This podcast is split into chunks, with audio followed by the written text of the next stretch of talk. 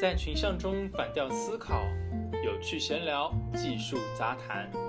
本节目由唱唱反调出品，欢迎在各大平台搜索并关注我们。每一期都会抽奖送出粉丝福利，别忘记参与活动哟。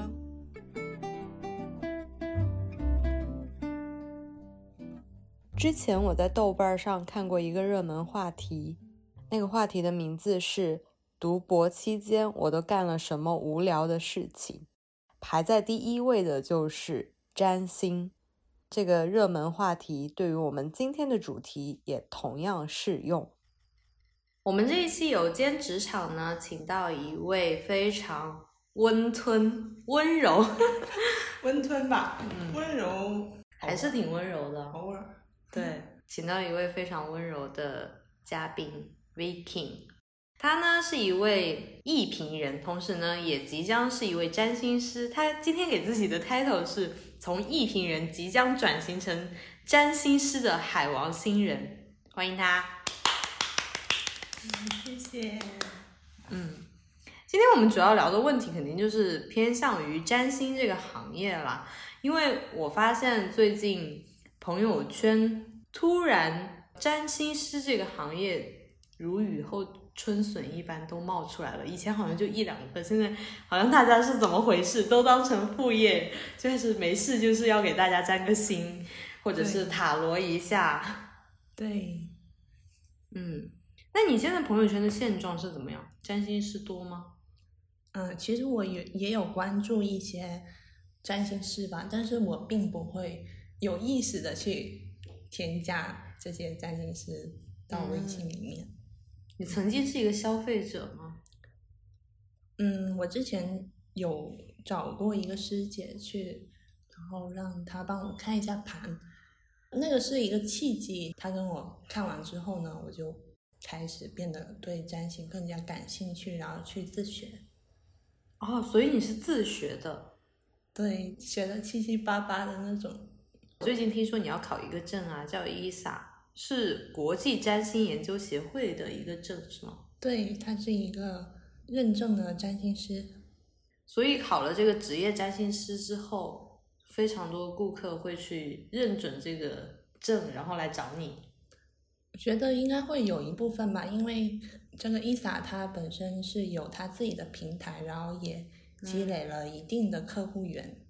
嗯，所以如果成为占星师之后，你的客源是从这个平台上面去获取？嗯，我希望是。当然，我觉得其实现在在很多其他。平台，比方说就新浪微博上，如果你一直在做这种占星的这个传播，也会吸引到不少粉丝吧？哎，难考吗？其实挺难的，他们的课程是偏向于很学术型的那种，就像读了个研，嗯，重新再读了一个研。我之前以为这个行业非常的少，然后我在微博上一搜，其实真的一大堆。嗯，一大堆，超多的，而且你看都看不过来。因为你现在是艺评人嘛，那你是怎么样想要去做占星师？就除了感兴趣以外，你想把它做成一个副业的契机又是什么？嗯，契机最开始的契机可能是因为呃自己的一个个人性格问题吧，就是与他人的关系发生了矛盾。然后我会很困惑啦，就想找到一些答案。嗯，占星给到了我这个答案，而且我希望可以在这方面有更多的探索。嗯，这个可能要从我的原生家庭开始说起。在我很小的时候，我的父母是分开的，那么我的整个成长过程都是跟随着妈妈。那么我妈妈那边的家庭非常的有控制欲。对于一个孩子而言，影响很大。加上，而且因为父亲这个角色的缺失，会导致我小时候非常的内向，也很少说话。这个一直影响着我。我会反问我自己，为什么这么内向？嗯。但是当我开始了解占星之后，我会发现，其实我本身就是这样子的人。嗯。它有点像一个自我认同。我会发现我的说话方式就是需要倾听，需要听别人讲，然后再去感受，再去表达，而不是像其他人那样很自如的去交流。嗯这个我以前也在想，我是不是能够改变自己？但是我现在发现，通过占星，我能够去更好的应用这个自我的特点。嗯所以这也是我为什么要选择当占星师的原因。嗯包括从帮别人看盘的过程中，其实对我自己也是一个很好的探索。因为一开始我只是帮朋友们像看普通星座杂志一样去看他们的盘，后面会有一些朋友他生活遇到一些问题，就找我帮忙去看，然后朋友就介绍了他的朋友、朋友的朋友这样子。你有收费吗？呃，一开始是没有的，因为我会觉得，毕竟都是朋友嘛。嗯后面我有一个朋友就说，找人看这种超自然的东西一定要付费。我一开始不是很明白，直到之后跟一个 HR 聊的时候，他说做这种类似的心理培训的时候也是需要付费的，因为当中有一个能量交换。嗯他之前有不断的给不同的人做职业生涯培训之类的，然后他发现付过钱的人比没有付过钱的人能够更好的在他们的职业当中找到方向。嗯所以我觉得可能付钱也算是一个心理暗示吧。所以之后会或多或少的就收一点点。嗯，就我这种无神论者来说，我觉得这个也不算是所谓的能量交换了，因为。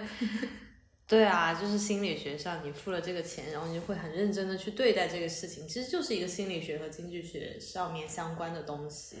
嗯，也会有，嗯因为嗯毕竟你付了钱，你就会觉得，哎，我得到的信息是通过金钱而来的，然后你会去往珍惜一点，对嗯嗯，就会往这个方向去努力，嗯嗯。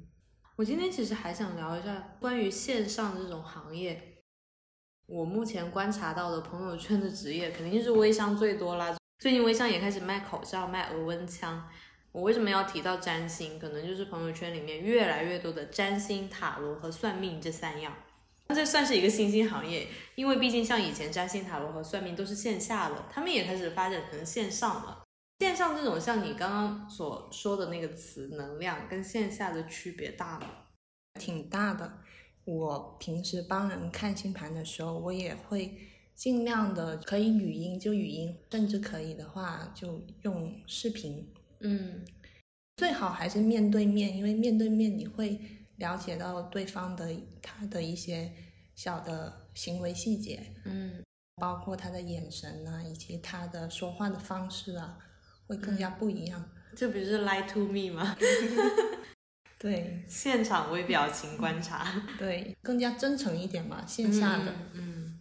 哎、我忽然想到你一个赚钱的好方式。我之前在 bar 门口看见摆一个小桌子，然后翻塔罗牌，一百块翻一次。有很多你知道那种喝醉的或者是微醺的人，管他的，付一百块翻一张，图个今晚开心而已。真的吗？嗯我之前有想过那些什么创意市集上面有很多塔罗啊，以及占星的也有。然后我摆过一次公益的，嗯我是收费的是十块钱，嗯十五分钟。那你也太便宜了吧？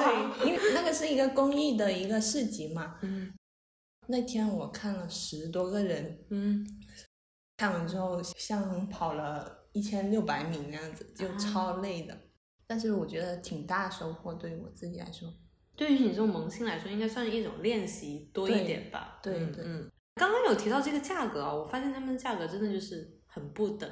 我有个朋友前两天上周吧，他打算搬家，他找了一个算命的，线上算命哦，都没有见面，也没有打电话，也没有视频，他就是纯给他算命，说了大概十分钟，两百块就交出去了。那那个算命的最后让他搬了没有？没有啊，没有搬。就是给到一个明确的方向，说你要搬或者不要搬这样子。他就说这个是他们上海业内传特别准的一个人，你朋友最后选择的是他听从啊，当然啊。还有一个人在澳洲，也是朋友推给我的。我当时反正我就想了解一下这一行，然后朋友推给我说这个人要预约，就是至少你要提前一个月去预约他。我想啊，要提前预约他，就像我刚刚发给你那个价目表，它列的非常的详细，有什么有什么有什么，嗯，价格就相对于来说要高一些咯。对，其实我也观察到占星行业它的收费，有的最便宜的就几十块，贵的几千都有，质量也是鱼龙混杂的。现在平均价格都是在一百到五百之间，这个哦，你有观察过？对，嗯，但其实我发现他们的素质还是参差不齐的。嗯，贵的占星师，我认识一位大学教授哦，他是学经济学的，但是他又自己去修玄学，他就是把那个占星啊什么的就全部看完了。他平时其实也不靠这个为生，因为工资已经很高了。他就是帮学生看一下，学生有什么烦恼，基本上都会向他倾诉。他有给我说过，他说如果是不认识的人找他占星，他基本上就是两三千一个小时。但是如果是学生，基本上都是可能请他喝个咖啡这样子就可以了。他说其实目的他没有说很明确的指导他，就比如说哦这位学生说老师我要不要出国，或者老师我要不要去这家公司，他没有给到他答案的。他说。其实他在问的时候，他心里已经有答案了，他只是给他一个很正能量的正向引导，就是希望他觉得哦，生活还是有希望的，或者是每天要开开心心的，他就希望给他学生这样的正向引导。是啊，其实现在占星的整个行业都会偏向于心理咨询的这个情感疏导这方面，尤其你刚刚提到的，在疫情之下蹦出了更多的从业者。嗯嗯。为什么我不去找一个心理咨询师，我要去找占星师呢？真的是一个很值得思考的问题。原因是有两个吧，一个是因为大家对心理咨询这个词会有一定的认知障碍，然后另外一个原因是因为大家认为这种超自然的事物更值得让人相信。嗯，然后我刚刚忽然想到一点啊，大家为什么会对心理咨询师这个有障碍？是会觉得你有病才去心理咨询，对，还有就是其实心理咨询师很贵诶，我看行内价都是八百一个小时起。对，但其实占星也不便宜呀。你刚刚有提到一百起耶，很便宜耶。那个其实是我们目前能够在网上找到的平均价格。嗯，真正在占星上有建树的人不一定会在。网上或者是一些公众渠道发布自己的占星价格，它可能是私下的，一般它超过一千，这种占星师还是不少的，只是我们没有看到。嗯，然后你刚刚提到占星学跟心理学的区别，让我想到占星它的本质，因为就我是倾向于西方占星的，那么西方占星是一种结合了心理学啦，还有天文学。还有神话学的一种杂糅型的学科。嗯，神话学是指神话学，它其实是基于西方占星而言的。我们所知道的十二星座本身，它在古希腊神话体系里面就存在。嗯。占星里面风、火、水、土这四个元素的区分，嗯，很多人甚至会把这个区分应用到商业的判断或者是嗯嗯商业培训上，嗯，除了西方占星以外，还有印式占星、阿拉伯占星，他们都是占星体系的一体三面。那么中国。其实也有占星，但是中国的占星它就被糅合到八字的形式里面。哎，推背图算吗？算吧。嗯，它算是中式的占星是吗？就是所谓的什么诸葛亮观星象啊，这种都是中式的。对，其实中式占星里面它更多的是应用到。像预测一个国运，嗯嗯，它并不会针对某一个事件或者某一个人去运用，就没有那么细化。对，其实中式占星它就偏向于宏观。嗯，那你为什么要选西方占星，不选刚刚有提到的像推背图这种很中式的占星呢？我会觉得西方占星它其实是基于一种科学而建立起来的一个心理咨询，而且它非常依赖人与人之间的对话。中式占星过于宏观了，所以它会偏向预测型的这种嗯，占星。你有见过有人就是预测国运吗？有了解过，我最近也听过一个西方占星的一个老师去预测一些国运。觉得很受启发，包括我们现在疫情下的方向，对于我来说会有一些帮助。对，这也是为什么你选西方占星的原因之一。是的，嗯，其实西方占星呢，在十八世纪的时候就嗯已经要被淘汰了，就因为它过于迷信。嗯，在十九世纪的时候又被重新翻了出来。然后很多学者还对占星上的这些个案做了统计学的研究，嗯，而且你会在西方占星学界里面找到大量的论文。哎，你说到这个，后来不是又兴起了占星嘛？我忽然想起来，近十年吧，其实很多北美国家或者是欧洲国家的大学都开设了玄学专业。有一些人可能为了去混一个好的文凭，怎样？他就说：“哎，玄学肯定很好学。”进去之后，没有想到越来越难毕业。对，其实占星很难的，因为它既要涉及天文学，又要涉及数学。那这么难的话，其实你 把这个作为副业，也真的是够有勇气的。就是因为喜欢嘛，想把爱好变成现实。你说，如果我遇到什么问题的话，我应该选占星呢，还是塔罗，还是算命？这个其实是基于你自己的方式以及你的兴趣点吧，因为因为占星相对而言它是偏向于天文学嘛，嗯，所以他看到的细节会更多。那么如果你是想希望得到一种快速的一个答案，那么我会建议选择中式占星或者是占卜。我之前有找过一次塔罗，就是我有提到那个模特儿，然后他副业是塔罗的那个，他好奇怪，他当时就说你一定要问一个具象的问题，我说啊，我没有什么具象的问题要问，他就是一定要让我把那个问题细化到，就比如说这周末要不要去干什么，或者是我三个月内要不要去干什么，就是一定要具象到这种程度。我后来就说我没有那么具象的问题，我只是有个大概方向的一个问题。他说那不行，你可能需要去找占星或者去找什么，就是不适合塔罗。对，塔罗还有占卜，基于这种随机性比较大的结果，嗯呃，去得出的。嗯，所以尽管塔罗它在西方文化里面它的热度会比占星更高，嗯但我自己会。偏向于西方占星，因为我是比较基于现实型的知识嘛。嗯，那么占星其实还有中式占星，虽然中国的占星学它并没有成为一个独立的体系，在古代里面它还是给帝王预测国运用的，它并没有说针对某一件事或者某一个人做一种解读。嗯。但是现在的中式占星，它会并入八字跟算命里面。